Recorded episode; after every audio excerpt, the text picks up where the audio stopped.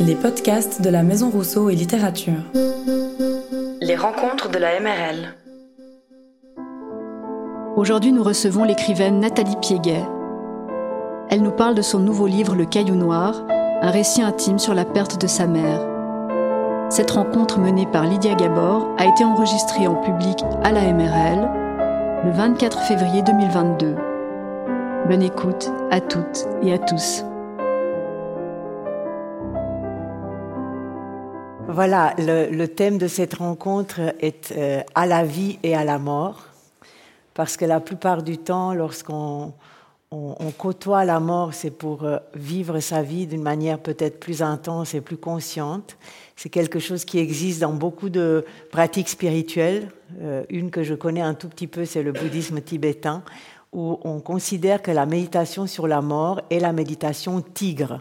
Le tigre étant, je crois que c'est l'année du tigre d'ailleurs, étant l'animal qui domine, qui a de la force et qui fait face. Et c'était un peu dans cette idée que nous avons préparé euh, cette rencontre. Je vous montre quand même les livres parce qu'on est tous des visuels. Donc ça, c'est le caillou noir. On parlera de cette femme magnifique sur la couverture et beaucoup plus austère, Daniel de Roulet, à la garde. J'aimerais préciser, parce que j'ai préparé aussi la rencontre avec lui, que ce livre a été en fait une commande de l'édition Labor et Fides pour parler de religion. Il y avait euh, euh, un auteur musulman, un auteur bouddhiste, et on lui a proposé. Et au fond, il s'empare de ce qu'il a vécu auprès de sa mère les 15 derniers jours pour parler pas mal de son père qui était pasteur et surtout de cette confrontation entre la religion et la mort. Euh, la religion étant ce qu'on a essayé d'inventer de mieux pour diminuer la peur de cet événement qui euh, se présente à un certain moment dans nos existences d'une façon ou d'une autre.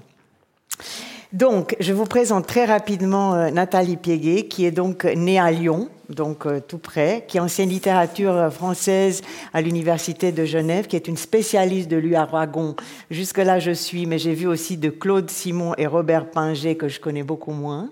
Juste deux mots sur vos, ces, deux autres euh, compétences que vous avez. Ah, donc, qui est, euh, je suis désolée, vous m'excusez, je reste humble, qui est Claude Simon et qui est Robert Pinger? alors, Robert Pinger, c'est un écrivain genevois. Qui est oui, né, donc que vous connaissez tous probablement. En, en 1919 et dont on a fêté le centenaire euh, en 2019 avec euh, Eric Eigenmann en particulier à l'occasion d'un colloque euh, sur son œuvre. C'est un écrivain, c'est un romancier, c'est aussi un auteur de théâtre et la totalité de ses textes sont, est paru aux éditions de Minuit. C'est un auteur qui a un sens extraordinaire de la voix, du ton. c'est un auteur aussi d'une très grande drôlerie. Donc voilà, je vous invite à le lire. Et Claude Simon, Claude Simon c'est aussi un écrivain publié aux éditions de Minuit, euh, qui a été prix Nobel de littérature en 1985, qui est un écrivain euh, surtout, euh, je dirais, c'est une œuvre très très très homogène qui, s'intéresse beaucoup à la question de la mémoire et aussi à à, l'exploration d'un monde sensible de, de sa matérialité. C'est un écrivain qui a beaucoup écrit sur la guerre, sur la guerre de 14-18, sur la guerre de 39-45, sur la guerre d'Espagne également. Euh, et lui n'a écrit que euh, des romans. Il est surtout connu pour sa prose euh, somptueuse, très très cadencée, extraordinairement musicale. C'est un écrivain qui, malgré sa notoriété Nobel, n'est pas du tout un écrivain facile d'accès, je dirais. Euh, mais c'est un écrivain pour lequel j'ai énormément d'admiration. Alors, j'ai cité aussi lui Aragon. Vous avez signé Une femme invisible, qui est un livre en 2018, qui est un livre sur la mère d'Aragon qui écrivait aussi. Est-ce qu'il y a une, une, résonance entre ce personnage de la mère d'Aragon et votre sensibilité de votre maman qui est en train de, de, de quitter la vie? Est-ce qu'il y a quelque chose de commun entre ces deux femmes? Alors, euh, bah, il y a le fait qu'elles sont des femmes. Euh, et peut-être euh, ce, livre s'intitulait Une femme invisible. Il y a un certain rapport, je dirais, oui, à l'invisibilité, au fait que ce sont des femmes sans gloire, sans, sans, sans grande œuvre, mhm. justement, des femmes qui sont un peu restées dans l'ombre. Après, il y a aussi beaucoup de différences, parce que la mère d'Aragon, Marguerite Touca-Massillon, en effet, écrivait, hein, écrivait pour, pour gagner sa vie essentiellement, ce qu'on appellerait de la littérature alimentaire. mais venait aussi d'une famille bourgeoise désargentée, mais, mais très, très cultivée, euh, voilà, donc il y, a à la fois des, points communs et, des divergences. Je dirais que ce qui, m'avait intéressé avec euh, la mère d'Aragon, c'était euh, bah, justement ce rôle caché qu'elle avait eu à l'ombre de son fils. Et, ça m'avait intéressé d'essayer de, raconter son histoire avec le peu de choses qu'on savait sur son existence. Alors revenons à, ce roman, Le Caillou Noir. Dans, quelles circonstances vous décidez d'écrire ce livre? Alors, euh, alors euh, au début, j'ai pas du tout décidé d'écrire un livre. Euh, donc après la, mort de ma mère en, 2017, sans, sans, du tout avoir le, ce qui, est, ce, qui est, une expérience très très ordinaire, bien sûr. vous, aviez pris des notes? J'avais pas du tout décidé d'écrire un livre. J'avais, je commençais à écrire des choses pour moi. Et j'avais absolument pas l'intention d'en faire un, récit. Euh, euh, non, c'était pas vraiment des notes, c'était euh, c'était consigner ce dont je me rappelais parce que j'étais soudain obsédée par l'idée que j'allais oublier. Et parce que, bien sûr on oublie, on oublie les choses horribles, donc les, derniers jours, les, les, les moments pénibles de la mort en tant que telle, mais on oublie aussi tout ce qui précède et tout ce que le deuil en fait fait revenir à la mémoire.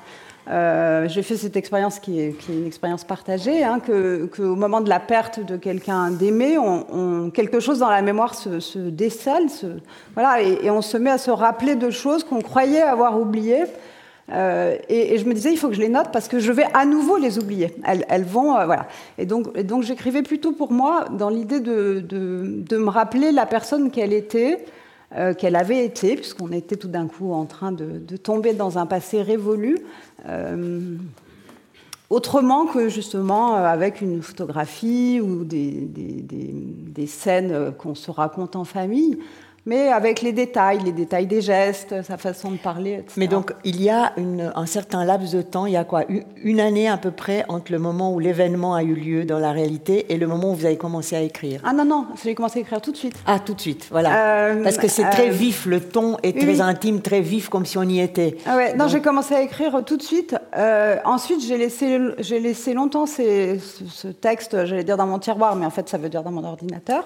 et et, j'ai pensé que j'allais, voilà, que j'avais fait ce que je voulais faire pour moi. J'étais en paix, j'étais tranquille avec euh, avec euh, cette affaire. Et c'est dans un deuxième temps, plus deux ou trois ans après, que j'ai vraiment recommencé à, à m'intéresser à ce texte, aussi à l'invitation de mon éditrice, pour euh, pour, pour, voir si je pouvais euh, peut-être justement le partager ou, transformer son destin premier. Vous l'avez beaucoup modifié au moment où vous avez été dans la démarche de le publier, ou vous l'avez laissé avec des moments, des, des, passages un peu bruts, directs, un peu crus parfois par rapport à ce qu'on va suivre et on va situer l'événement.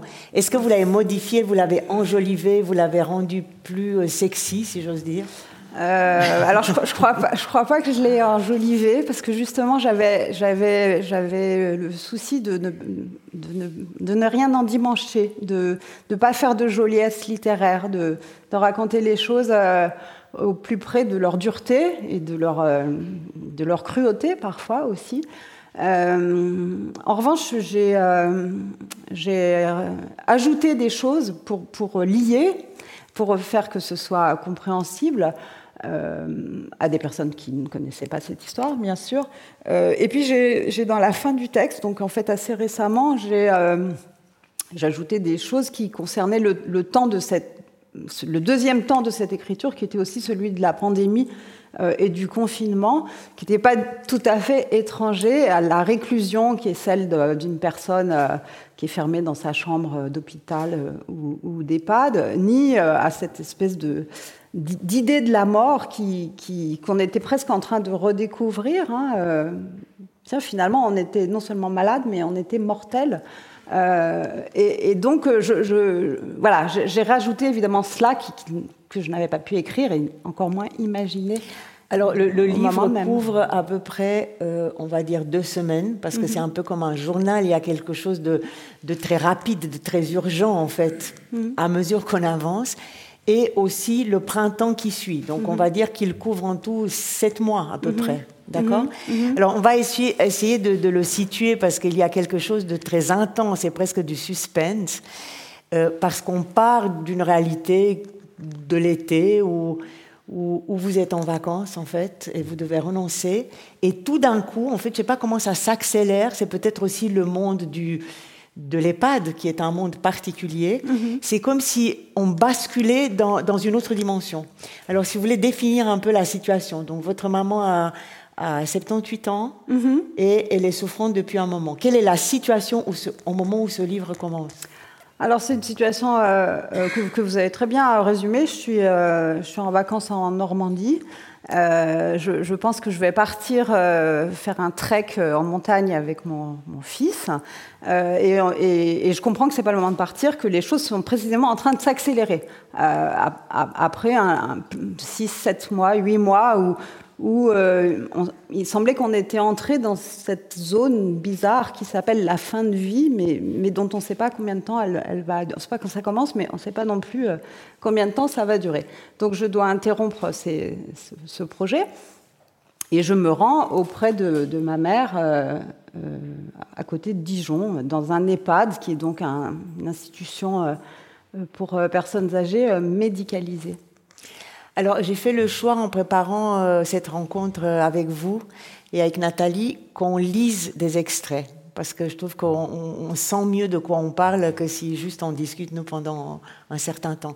Puisque vous évoquez, je vais juste faire euh, allusion très rapidement à la situation que nous propose Daniel de Roulet. En fait, sa mère est beaucoup plus âgée. Elle a 97 ans, elle est chez elle et elle est membre de Exit. Et elle a fait appel parce qu'elle considère que ça vaut plus tellement la peine. Et donc nous sommes dans quelque chose de beaucoup plus rationnel, parce qu'on sait exactement assez vite la date. C'est comme un rendez-vous qui est pris. Donc euh, le, monde émotionnel est plus apaisé, j'ai envie de dire. Déjà que le style de Daniel de Roulet est plus apaisé, parce parce qu'il y a cette distance énorme face aux émotions, mais en plus, euh, c'est contrôlé. Le, laps de temps est contrôlé. Chez vous, il n'est pas contrôlé. Mhm. Et ça, ça, ça crée un sentiment d'intensité qui est incroyable, parce qu'à chaque page, on se dit, est-ce qu'elle va être encore là?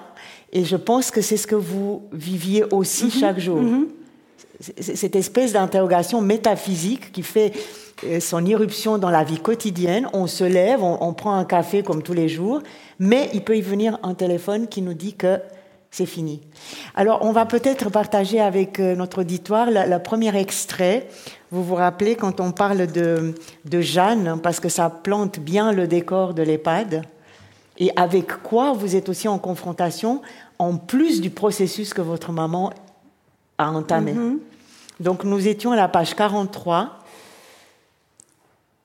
si ça vous va? Ça me va très bien. Comme ça, vous voyez le style et puis le, c'est presque sensuel, c'est presque une pâte qu'on va malaxer avec nos oreilles de comment elle nous met dans ce monde. C'est Jeanne. Ma mère m'avait parlé d'elle au téléphone au début de son séjour. Elle fait partie des aides-soignantes qu'elle apprécie. Mon père aussi la trouve sympathique et compétente. Il a plaisir à bavarder avec elle. Elle me félicite d'avoir annulé mon voyage et sait que je vais venir chaque jour voir ma mère cette semaine. Les larmes font le flou dans ma voix. Je m'essuie les yeux. Elle me sourit. Est-ce par contraste avec tous les corps affaissés et lents qui l'entourent qu'elle me paraît si forte et si belle? Elle doit pourtant être moins jeune que son allure le laisse paraître, avec ses cheveux noirs bien peignés et son rouge à lèvres rose pétunia, qui donne de l'éclat à la vie qui est en elle. Mais son regard est dur, définitivement durci, le regard de, qui sait d'où il vient et ce qu'il a vu. Elle s'approche de moi et me parle de sa voix sonore. C'est difficile, je le sais, mais la souffrance est moindre qu'avant. Votre maman a moins mal que les semaines précédentes, et puis elle n'est pas seule. Elle vous réclamait, elle savait que vous alliez venir, elle vous attendait. Parfois ici, les gens meurent et il n'y a personne. Nous allons aux funérailles, une infirmière ou une aide-soignante, pour qu'il y ait quelqu'un. Elle a de la chance, votre maman, par rapport à d'autres qui finissent ici. Bon, ça, je pense que ça reste un, souvenir émouvant. aussi par rapport à votre engagement qui est, qui est total pendant ces 15 jours, c'est à peu près 15 jours. Et donc cette femme nous met dans un, un univers qui est cruel, enfin qui est cru.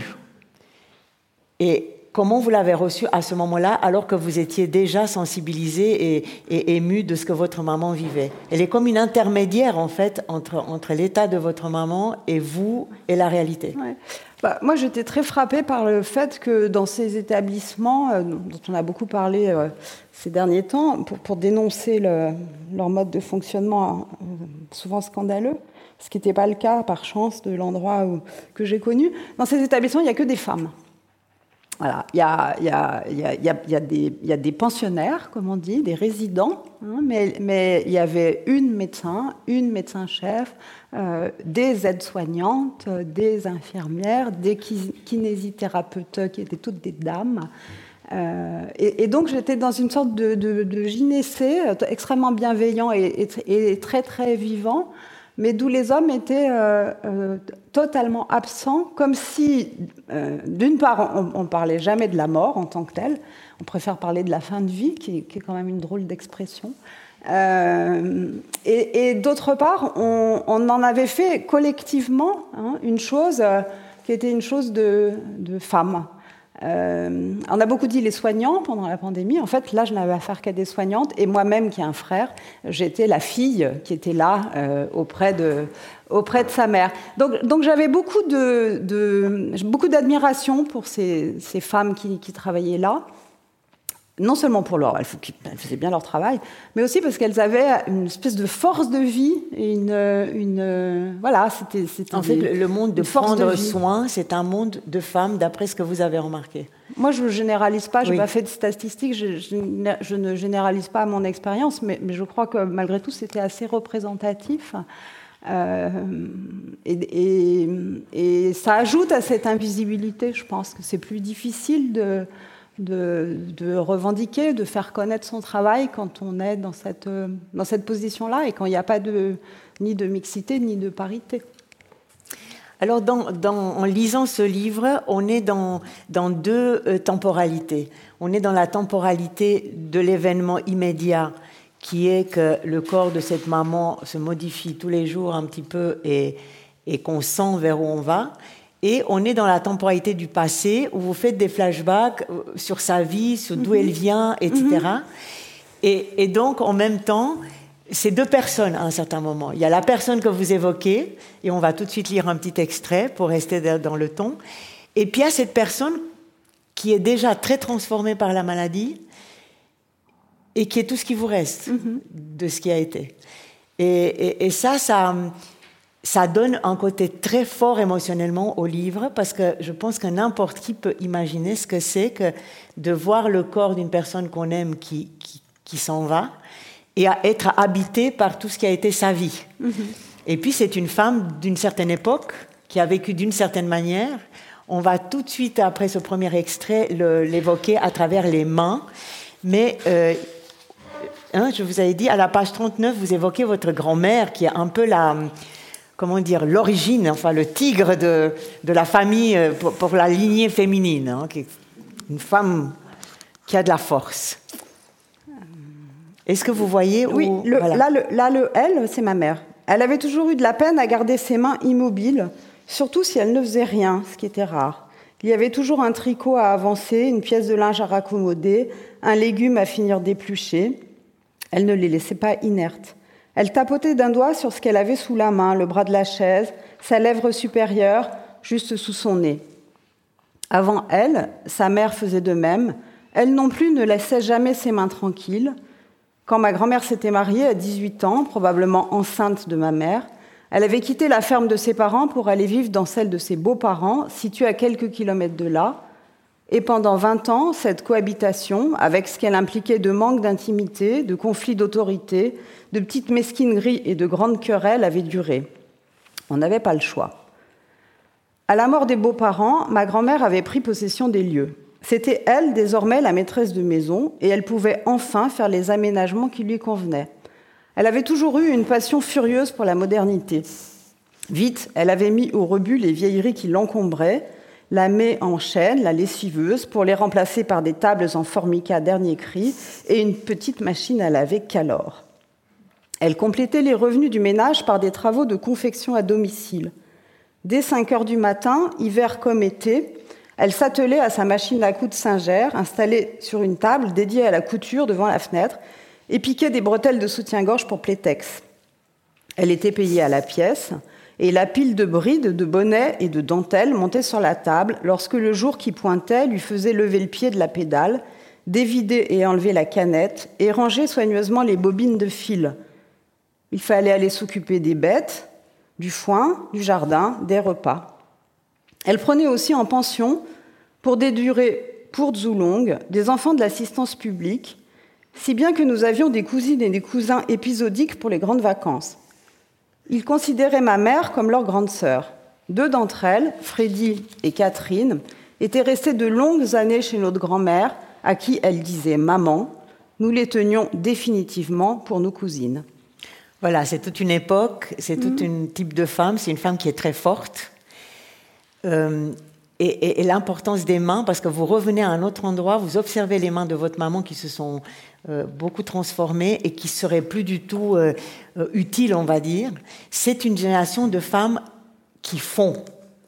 Et votre maman était aussi dans cette, dans cette lancée-là. Et on a beaucoup parlé en préparant que ce sont des femmes qui ont porté la société, mais qui sont restées invisibles. Et ce livre était aussi une manière de lui rendre hommage pour toute cette vie de fer. Oui, c'était des femmes, euh, je crois, euh, qui étaient... Euh, qui était toujours active en fait, hein, et qui avait un savoir et une intelligence des choses et, des mains. Et c'est pourquoi quand je voyais ma mère ne, pouvant plus bouger ses mains, n'ayant plus l'usage de ses mains dans, les, dans, les, derniers temps, j'avais l'impression qu'elle qu'elle était privée de, de, de, tout ce qu'elle de tout ce qu'elle était, de tout ce qu'avait été son, son, pouvoir. Et il me semble que ce, ce monde, c'est un, un monde qui a en partie disparu alors non pas parce qu'on ne fait plus rien, mais parce qu'on est passé du, on est passé quand même beaucoup d'un monde du manuel à un monde du tactile ou du digital. Et, je voyais à quel point ma mère, qui, qui venait de ce milieu que, que je viens euh, d'évoquer, euh, était embarrassée avec ce, avec ce changement, parce que c'est pas du tout la même chose en fait. C'est voilà, c'est pas du tout la même chose d'être dans, dans, un rapport manuel aux choses et, et, d'être entré dans une ère du digital où tout se fait sur de petits écrans en, en, touchant ce qui, est, ce qui ne sont même plus des touches avec le bout de ses doigts, etc. À la différence de sa mère que vous venez donc de, de, de citer, elle n'aimait pas la technique. Sa mère aimait, votre grand-mère aimait toutes les nouveautés, votre mère pas. Ma mère avait beaucoup de réticence envers les, avancées technologiques qu'elle voyait comme de, piètres avancées, je crois. Et puis petit à petit, la maladie aidant, elle s'est mise, euh, elle s'est mise en retrait de, de ces progrès ou de ces avancées. Et, justement, j'avais l'impression qu'elle, qu'elle n'habitait plus tout à fait son temps, qu'elle était plus tout à fait la contemporaine de, de, de son époque, ce qui est un, effet, avant d'être un effet de l'âge, qui est un effet de la maladie, je crois aussi, qui, qui vous met en, retrait du temps. Parce que peut-être moins d'énergie aussi, qu'elle avait moins d'énergie pour s'adapter à la nouveauté. mais vous avez une scène, je ne me rappelle plus où elle est, donc euh, je ne peux pas vous citer les pages, mais où vous êtes avec votre tablette. Hein, Qu'est-ce qu'elle dit? C'est très drôle la relation. Ben, je crois qu'elle avait de la peine à admettre que euh, euh, qu'on puisse faire autant de choses sur une chose si petite et qui avait, si peu de matière, qui a si peu de matière, voilà. Donc, euh, le, parce que c'est, j'imagine que beaucoup d'entre vous malheureusement l'ont, l'ont vécu. C'est long les journées à l'hôpital, on, s'ennuie beaucoup, surtout quand on n'est pas habitué à rien faire. Et donc moi, j'amenais pas mon tricot, mais j'amenais, j'amenais ma tablette.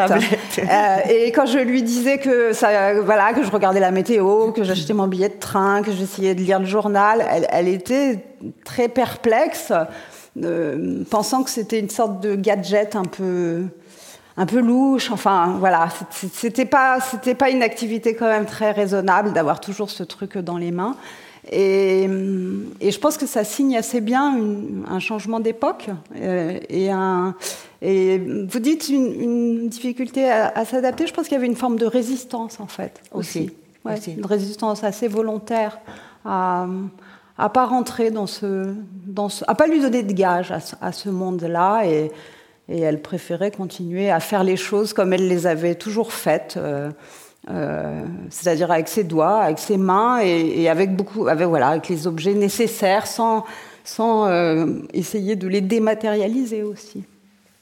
Quel, quel, sentiment vous gardez maintenant de tous ces jours où vous êtes venu presque comme un moine zen tous les jours dans cette EHPAD avec tout ce que ça implique comme confrontation à, des moments difficiles? Aujourd'hui, quel est votre sentiment de l'avoir fait? Est-ce que vous êtes contente de l'avoir fait? Est-ce que vous, trouvez que on aurait pu un peu éviter? Enfin, quel est votre sentiment maintenant après toutes ces années? Euh, bah, contente, je sais pas, mais je pense que j'ai fait ce que, ce que je devais faire. Euh, j'ai gardé des, images extrêmement fortes de ce milieu, en fait, euh, milieu professionnel. Euh, comme je disais tout à l'heure, beaucoup, beaucoup d'admiration pour les femmes qui y travaillent. Et aussi une, grande interrogation sur l'incapacité qui, est la nôtre à, parler de, cela. C'est-à-dire euh, à en parler non pas comme, euh, bah, je sais pas, il faut, comme, comme d'un moment de confort ou d'un moment où on va adapter la vie à, etc. Euh, mais en parler comme, comme d'une approche de la mort. Et, j'avais l'impression que, que c'était quelque chose de complètement occulté dans la, dans la société. Euh, on, parle de tout ce qu'il y a autour, de tout ce qu'il y a après, le travail du deuil, etc., mais, mais pas de la mort elle-même. Et quand j'ai lu le livre de Daniel Deroulet, la Garde, qui est un livre en effet très différent, euh, j'ai été très frappée par justement cette impression de grande maîtrise, à la fois qu'il a lui sur cet événement et sur son écriture, mais aussi de, de, la maîtrise de cette femme qui était sa mère, donc qui a décidé de sa fin, de la maîtrise peut-être aussi qu'on a, mais peut-être c'est moi qui qui, l'imagine ainsi, la maîtrise plus grande que l'on a quand on est, quand on est croyant, quand on, quand on a le secours de la religion ou de la prière, qui, qui est aussi un apprentissage de, de la mort euh, que, que, que dont, ma mère était, était euh, dépourvue. Donc, donc, je garde un souvenir euh, d'une expérience euh, très euh, intense dans son dérèglement du rapport au temps. J'ai l'impression que ça a duré très longtemps et en même temps que c'était tout le passé qui revenait, euh, alors qu'en fait on était tendu vers le est-ce que ça va être aujourd'hui, est-ce que ça va être demain, est-ce que ça va être après-demain? Donc il y a une chose dans le temps qui se dérègle très profondément, euh, à la fois dans le présent, mais dans le rapport au passé, et puis cet avenir qu'on n'ose pas se projeter euh, au-delà du, lendemain matin. Et c'est ça dans l'écriture que j'ai essayé de, de, de, remettre en place, enfin de remettre en place, de, mettre en ordre peut-être.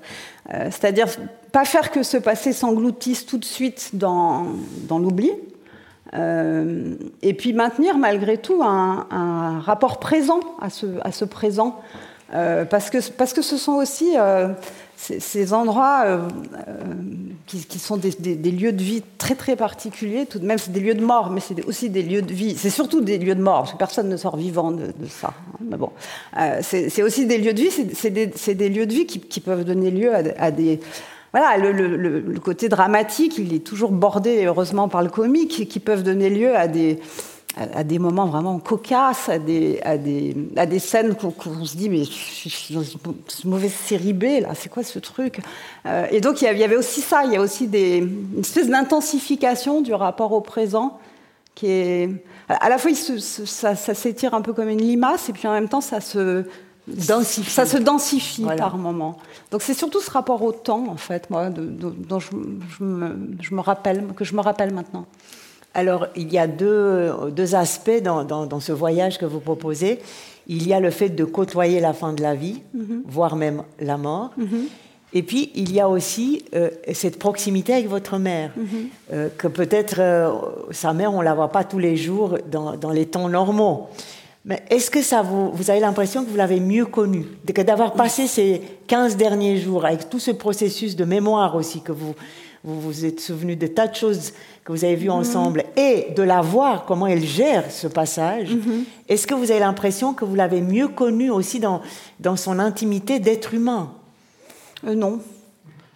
non, non. Euh, je crois qu'au contraire, j'ai eu l'impression euh, de, découvrir euh, une femme que par certains aspects je connaissais pas. alors, je, l'écris, je sais plus comment, dans le livre à un moment, mais c'est sûr que le rapport à la mort, c'est une forme d'intimité euh, c'est l'expérience de la solitude par, par excellence. Donc, euh, on est à la fois très très proche et très très très très très lointain, parce que moi j'étais les, j'étais les deux pieds dans la vie. Oui. Euh, et donc, euh, non, j'ai pas l'impression que je l'ai mieux connu. Au contraire, j'avais l'impression qu'il fallait que je m'accroche à ce que je connaissais. Pour continuer. Pour continuer. Pour, parce que parce que c'était aussi. C'était aussi dans les derniers jours une, non quelqu'un justement auquel je n'avais pas accès. Elle partait dans un pays je que n'avais pas accès. Pas, je n'avais pas accès à ce qu'elle, encore moins qu'en temps normal, à ce qu'elle éprouvait, à ce qu'elle pensait. voilà. Est-ce, qu'elle parlait avec vous de la mort? Non. Euh, moi, je viens d'un milieu où on ne parle pas de. Alors, j'ai dû franchir un grand pas.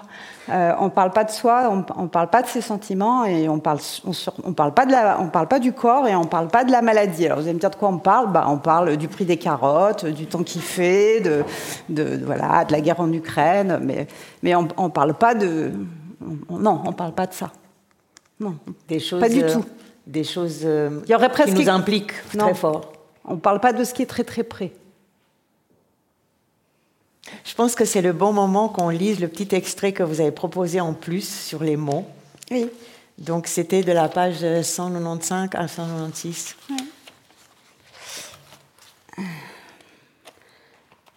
Donc ça, c'est plutôt oui dans la fin du livre.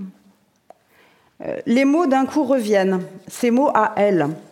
Je balais dans la pièce plutôt que de sortir l'aspirateur. Une vraie fumacée. Quelle vacherie ces boîtes de conserve quand l'ouvre-boîte ripait sur le bord, quelle vacherie. Elle avait grandi dans une ferme avec les, vaches allaitables, le feu dans le poêle. Elle n'avait pas oublié la saleté que font le bois rentré de la cour où il est empilé, la cendre qu'on va vider au bout du jardin et le noir du charbon ou des piques-feu. Arrête de ruminer, ça ne sert à rien de ruminer. Elle le disait quand elle me voyait tourner en vain dans ma tête et en silence des pensées mauvaises. Elle disait aussi chaminer, je rumine les souvenirs, je les retourne et les retourne dans la tête et le corps, je les emmène avec moi marcher pour les dissiper, mais ils marchent eux aussi sur le chemin. Faut pas chaminer comme ça. Elle avait des mots qui écorchent un peu la bouche. Chatronnier, par exemple. Qui a chatronnier comme ça le pain? Quand je le dis, c'est elle qui parle en moi. C'est un mot fait de syllabes rudes, lourdes, entre rogner et châtrer. C'est vrai que le pain a une vilaine trogne à présent, qu'il est tout mal coupé. Pitronnier à meilleure mine, un peu de clown en lui. Elle n'aimait pas qu'on fasse des manières pour finir un plat, qu'on y passe trop de temps, qu'on soit difficile à table. Et si l'enfant mâchouillait sa viande sans entrain, elle finissait par lâcher Allez, assez pitronnier. à Borgnon, c'était quand on manquait de lumière. Nous descendions à la cave, nous marchions dans un bois à la tombée de la nuit, je sentais sa crainte, elle était peureuse. Elle parlait un peu trop fort pour se donner du courage. On n'y voyait pas grand-chose, les ombres s'agrandissaient. Nous avancions les mains tendues devant nous pour prévenir l'obstacle, à Borgnon. Et le soir, lorsque la pénombre gagnait, allume la lampe, tu vas pas mettre la table à Borgnon. Est-ce que cette expression avait à voir avec celle que j'ai entendue un matin tôt à Genève, alors que je visitais un appartement que pour finir je ne louerais pas? C'était tout près du lac, mais on ne le voyait pas derrière les immeubles. Je, sentais sa présence et presque son odeur, chaque jour changeante selon l'humidité de l'air, les vents, la chaleur ou le froid sur la ville. Je pensais à ma mère qui n'aurait pas aimé me savoir seule à chercher où m'installer, à me demander si j'y serais bien dans cette rue, à peine une rue à vrai dire, une impasse, avec le lac à quelques centaines de mètres à vol d'oiseaux et les oiseaux depuis le petit balcon haut perché, je pensais qu'il serait possible de les regarder voler. La cuisine était encore en travaux, biscornue. Ce sera fini dans une semaine, me dit la personne chargée de faire visiter les lieux, un homme pressé et peu aimable. J'ai poussé une porte derrière laquelle se trouvait un réduit. Voyez qu'on a mis une fenêtre dans le cabornion, me dit le gars, tout à sa hâte que je m'en aille. Je redescends l'escalier, songeuse, est-ce que ça ferait l'affaire, cet appartement? Elle aurait ri au téléphone. Un cabornion ça, c'est ce qui, c'est, ce qui vous reste maintenant, et probablement que c'est un peu un hommage quotidien quand ces mots arrivent. Oui, c'est ce que j'avais peur d'oublier aussi, parce que c'est des mots qu'on n'emploie plus, que mes enfants, par exemple, euh, ils, se rappellent un peu, mais c'est pas c'est pas leur mot à eux. Et donc, elle, elle, vit un peu à travers vous, parce que face à, ce, à cette fin tellement euh, définitive, euh, on garde comme des petits, des, petits bijoux comme ça, qu'on mhm. pourrait avoir comme un petit héritage immatériel de, de, cette personne et de sa présence dans votre vie. Absolument. Absolument. Alors, une, autre chose qui est très intéressante, puisqu'on voit beaucoup, et, vous avez un regard très perçant sur le corps de cette personne qui change, parce qu'au fond, la mort, c'est une affaire de corps mhm. aussi. Et puis vous, vous avez votre propre corps euh, pendant ces deux semaines, et, qu'est-ce que vous faites? Vous allez beaucoup nager. Oui. Euh, vous avez besoin de sentir ce corps? Oui.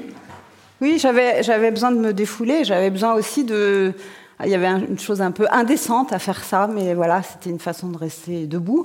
Euh, j'avais besoin de sentir que, que la vie était, était, encore là, et donc oui, j'allais, j'allais, euh, j'allais nager, et c'était des moments où je me sentais à l'abri euh, déjà, quand on nage, vous avez dû remarquer, on n'a pas son téléphone. Donc, on se dit au moins une demi-heure ou une heure où on ne peut pas me joindre. Euh, et, c'était, voilà, il y, avait, il, y avait, il y a quelque chose aussi de l'enveloppement, de, de, le, voilà, de, se, de se retrouver dans un, dans un milieu protecteur. Oui. Et, il y a le... Elle détestait que j'aille nager et elle ne savait pas nager. Donc elle voyait ça d'un très mauvais œil, je lui disais pas. Elle pensait toujours qu'on allait prendre froid, que, que le chlore ça piquait le nez. Que... C'était un, un, nid à microbes. Comment un bain peut être un nid? Mais c'était un nid à microbes, la piscine. Donc, euh, voilà. Malgré le chlore. Oui, oui, oui, le chlore n'est pas tout puissant, vous savez. D'accord.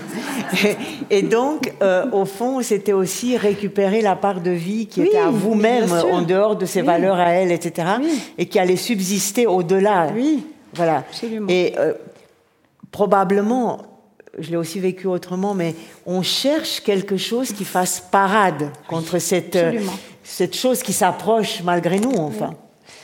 Et, vous, une des choses, ben, c'est que vous nagez, c'est aussi que vous faites les allers-retours. Il y a votre famille, vous n'êtes pas seul. La vie est là. Et ça va nous permettre de parler du titre, mhm. parce que ce titre qui est Le Caillou Noir est un titre un peu magique. On va voir si c'est un peu magique. Et peut-être c'est le moment dans cette discussion de éventuellement parler de la foi, si on l'a pas, mhm. ou si on l'a. Si on l'a, on est, on est bien, vraiment bien garni, mais si on l'a pas, il faut trouver quelque chose. Alors, voyons ce que c'est que ce caillou noir. Vous me dites euh, Je vous donne les pages, excusez-moi. c'est euh, c'est à la page 99-100. Euh,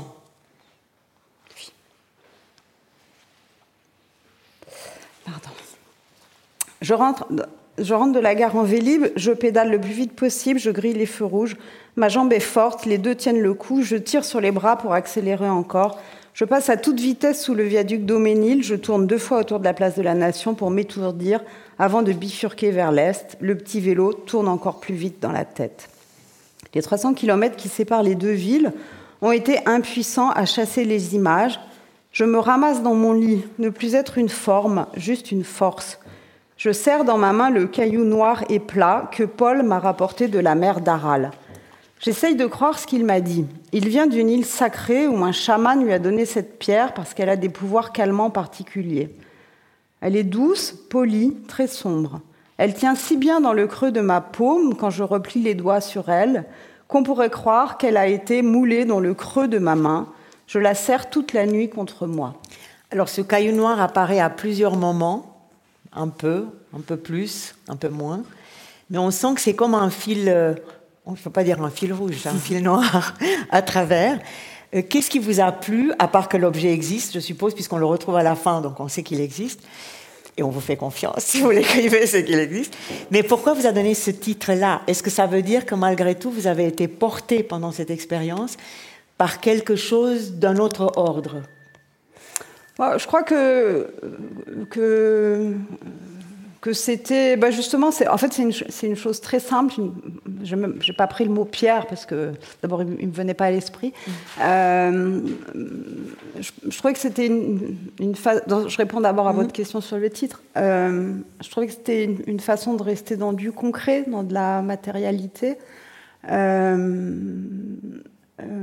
pour, le titre, après ce, caillou que je, serrais dans ma main, je ne suis pas tout à fait sûre qu'il avait des pouvoirs sacrés, euh, mais ça veut dire qu'on a besoin de se relier à quelque chose qui, nous dépasse. On a besoin de croire qu'il y a des, qu'il y a des pouvoirs peut-être qu'on qu ignore. Une protection peut-être. Une protection, voilà. Euh, vous disiez tout à l'heure une parade. Alors euh, on, se débrouille comme on peut dans ces cas-là. Il n'y a pas de voilà, il y a pas, il a pas de mauvaise solution. et donc Peut-être que ça, peut-être, j'en avais pas conscience, mais peut-être que, que ça indique aussi qu'on a, qu'on a besoin de, de, se relier à, des forces euh, qui, qui, nous, qui nous dépassent et qui peuvent peut-être nous protéger ou, nous donner de la force, tout simplement. Alors, euh, effectivement, vous, vous, ne vous définissez pas comme croyante. Non. En tout cas, pas comme pratiquante. Ni comme pratiquante, ni, comme, comme croyante. Votre maman non plus.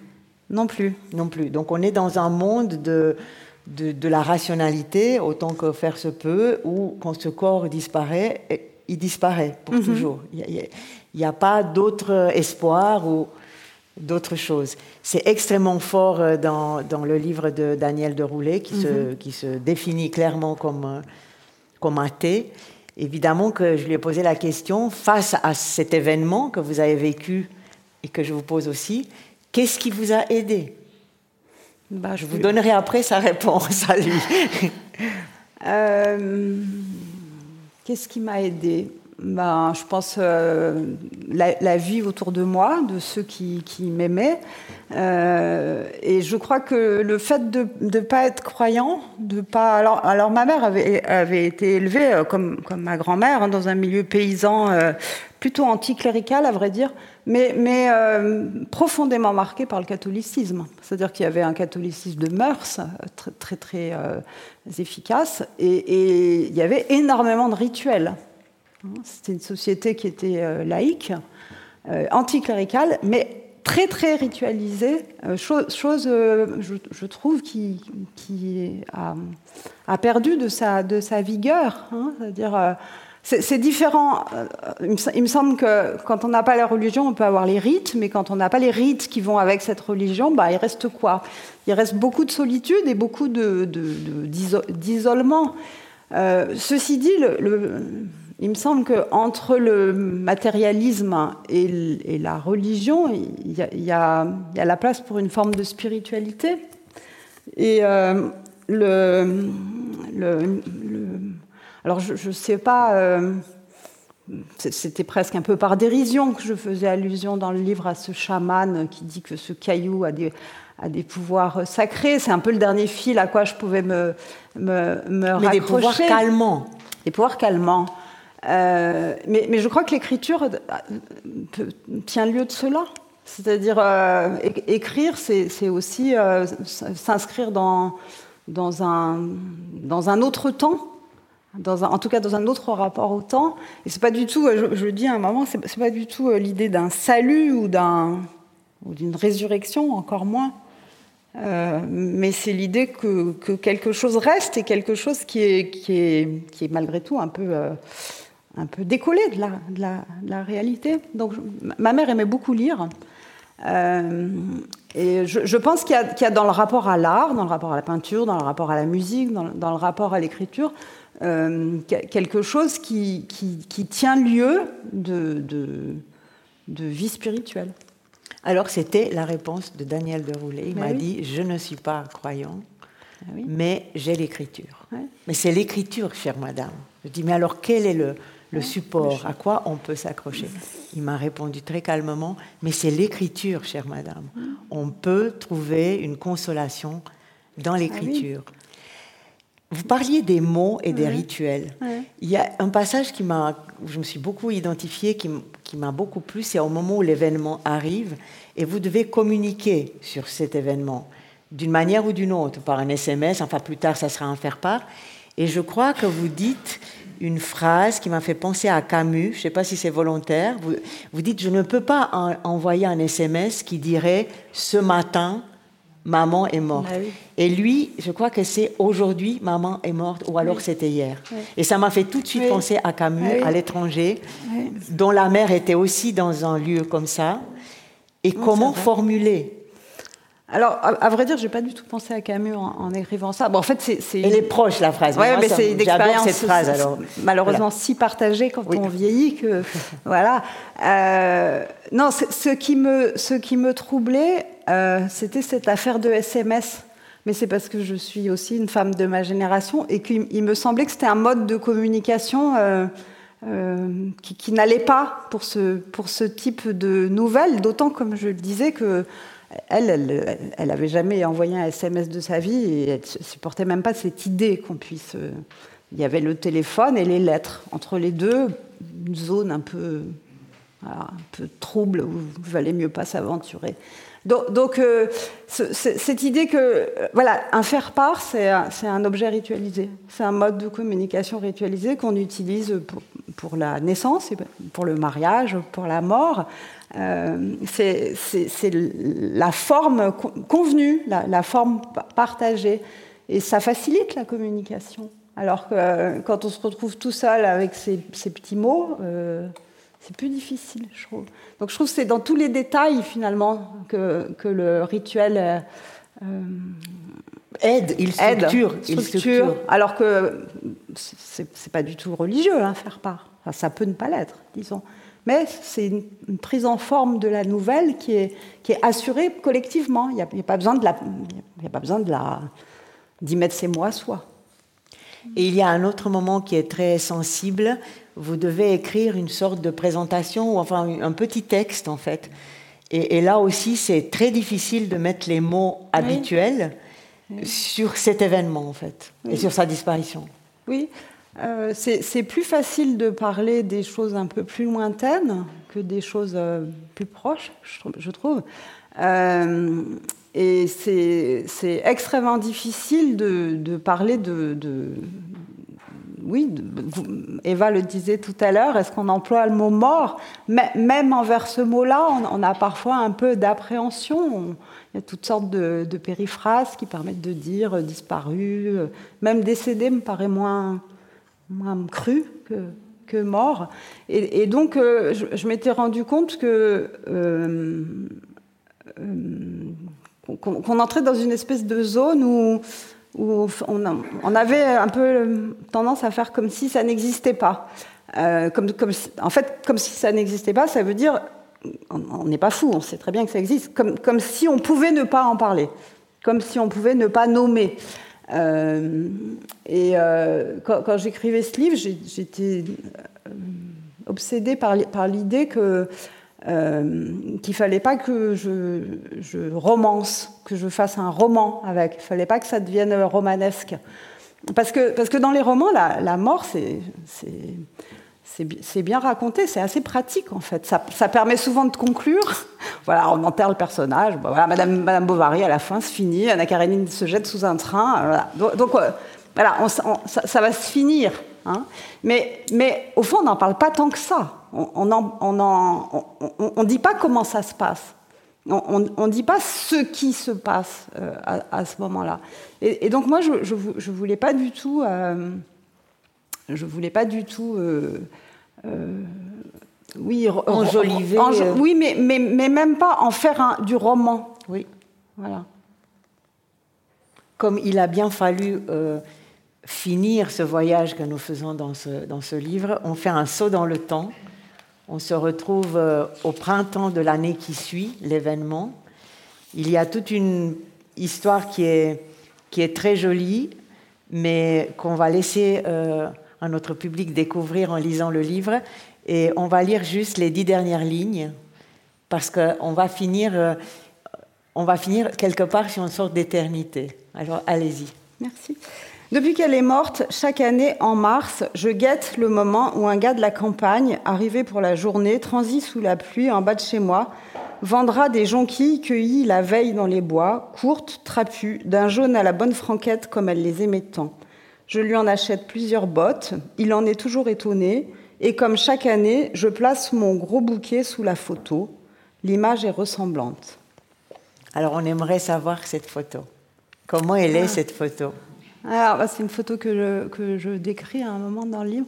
C'est, une photo toute simple euh, où elle est euh, avec, mes, avec mes enfants, qui sont de petits enfants à l'époque, euh, et ils sont dans un bois où ils, sont, ils, ont, ramassé, ils ont cueilli des jonquilles et ils, brandissent leur, leur brassée de, leur brassée de, jonquilles euh, et ça, m'avait plu. Donc cette, cette, photo existe, bien sûr, et, et ça, ça, me plaît. Vous voyez, quand on dit qu'on a besoin, enfin que moi j'ai besoin de rituels, euh, ça me plaît de, de, de, fleurir finalement cette photo euh, parce que c'est le printemps. Bientôt ça va arriver, parce que c'est des jonquilles, parce que c'est une, image de voilà, une image de vie. Et de renaissance. Et de renaissance. chaque année, absolument. ça recommence. Chaque année, elle, elle repousse, ce qui est ce qui est une chose merveilleuse quand on y pense. Oui, et dans les deux livres, euh, si vous allez les découvrir, les fleurs ont beaucoup d'importance et elles circulent à travers, en mhm. fait, les deux histoires. Et on se disait euh, en préparant que la fleur est déjà quelque chose d'un peu métaphysique, parce que c'est quelque chose de très beau, qui n'a pas une utilité absolue. Euh, et, qui, nous relie quelque part entre le ciel et la terre et qui nous donne une certaine consolation face aux choses difficiles qu'on est obligé de, traverser. Merci à, votre, pour, à vous. Merci Lydia. Merci. Merci à vous d'être là. Cette rencontre avec Nathalie Piéguet est terminée. Retrouvez toute notre actualité sur notre site. À tout bientôt.